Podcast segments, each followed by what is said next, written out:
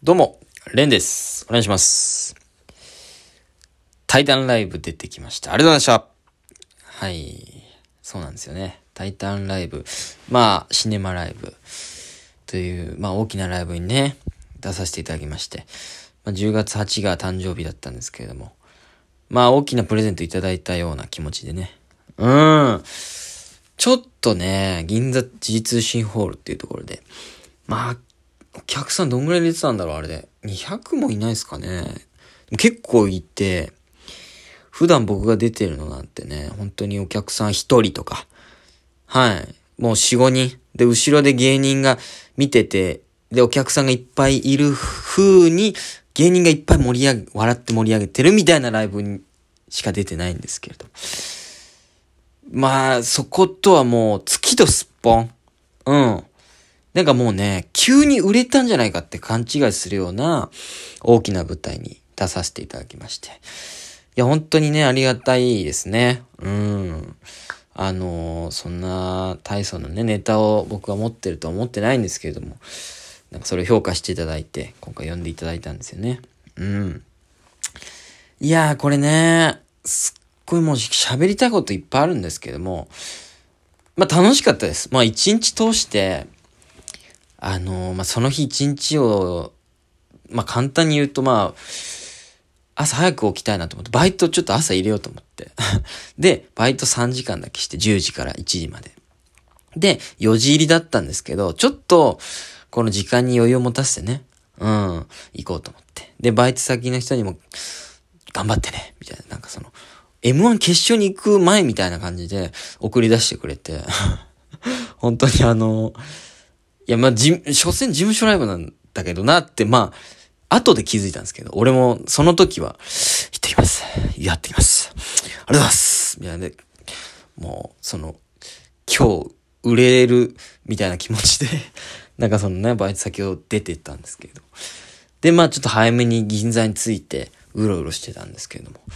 銀座っていうのは芸人なかなか行かないもんでね、見たことない人がすごい歩いてるというか、その、なんですか、その、見た目とかじゃないです。まあ、見た目っていうか、オーラがなんか、普段その阿佐ヶ谷高円寺で出会わないような、な芸能人のまがいもみたいな、芸能人なんのかもしんないです。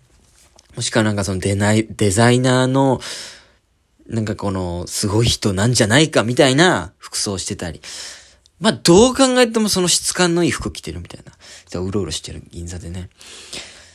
そう、うろうろしてて。で、銀座銀座時通信ホールに4時に入ったわけなんですけど。いやー、まあその先輩との絡みみたいなのはまた別のラジオちょっと撮ろうかなと思うんでそちらを聞いていただいて。で、まあ本番がね、7時半からですか、始まるわけなんだけども、いや、やっぱその、いっつも毎月出てるようなライブっていうのはその、お客さん一人とか、うん、マキシマムってライブがあるんですけども、エコダでやっている。全く違いますよね。お客さん一人のエコダと、お客さん200人近くいる銀座。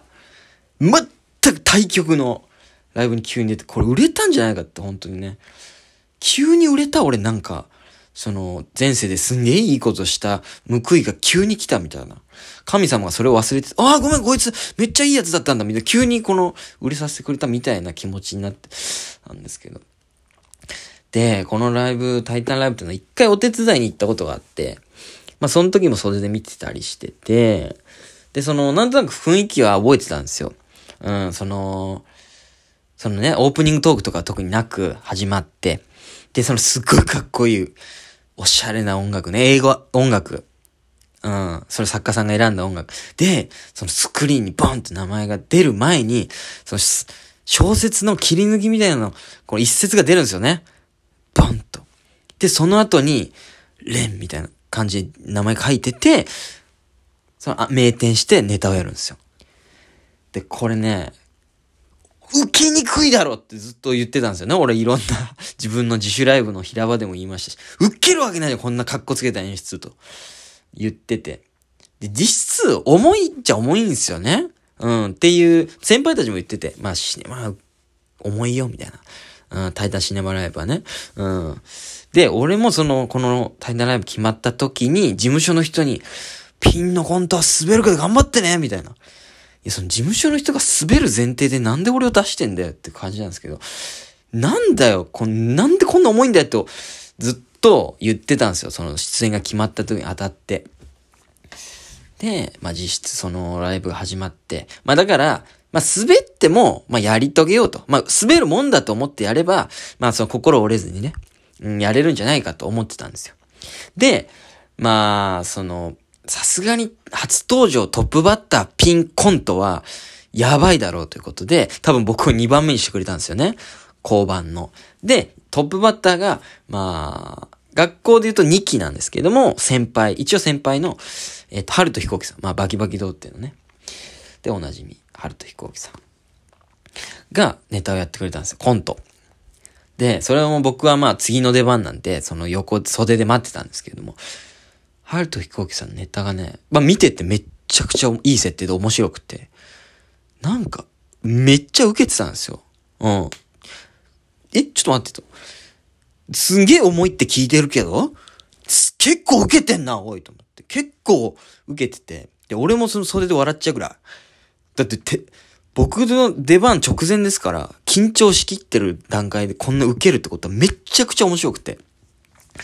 え、全然受けてんじゃん。聞いてた話と違うんだけどって。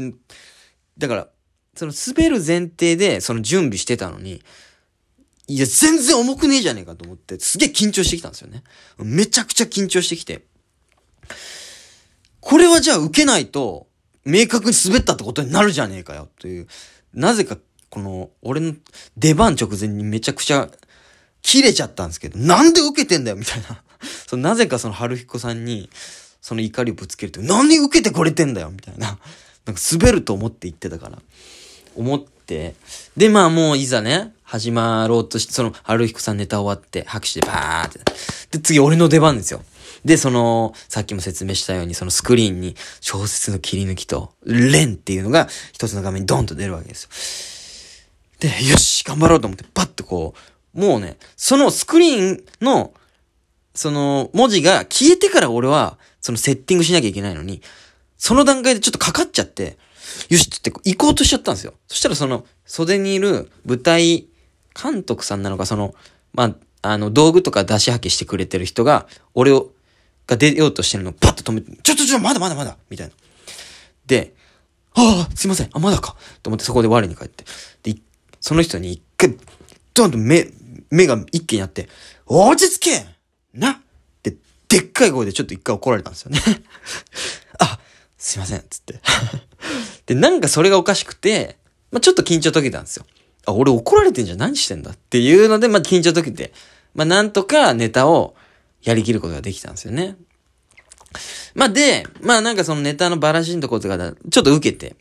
で、まあ、途中受けてない時間もあったんですよ。で、その時間がもう、140、まあ、何人かちょっとわかんないですけど、200人ぐらいだと思って、200人ぐらいに見つめられてる無言の時間しかもこの全国にシネマライブで見てる人が、ま笑ってない時間がずーっと続いてると思ったら、もうなんかこの時間がもう、30分ぐらいに感じるというか、めちゃくちゃ、こう時間に感じるんですよね。まあ、下手したら1時間ぐらい体感。もう多分、そこは1分ぐらいだったと思うんですけど、感じて、めちゃくちゃ怖くなったんだけど。まあでも終わりにかけて、まあなんか受けが取れて、で終われて、オチもちょっと受けて終われて。まあなんとか、うん、よかったなーという気持ちで終われまして。いやーよかった。ちょっと一安心ですよね。受けて終われて。だって、滑るよって言われてたライブ。ね、だから、だったら滑ってもいいかって思って挑んでたのに、春彦さんが受けてるから。俺も受けねえとやべえじゃんっていう、プレッシャーの中。まあ、なんとかね、あのー、お客さんに笑っていただきまして、いや、ちょっと良かったなという気持ちでございまして。はい。で、まあ、そのネタ、自分のネタ終わってね、もう即座に先輩のネタこんな機会だからもう見なきゃなと思って、もう袖に、えっ、と、移動してね、見てたんですよ。で、そこには、あの、このライブを演出してる、あの、お二方、高橋洋二さんっていう作家さんと、秋葉さんっていう、えー、二大作家ですね、タイタンの。まあ、カーボーイも携わってる二人です。が、もう袖で見てるんですよ。そんなところで、俺も見させてもらえたんですよね。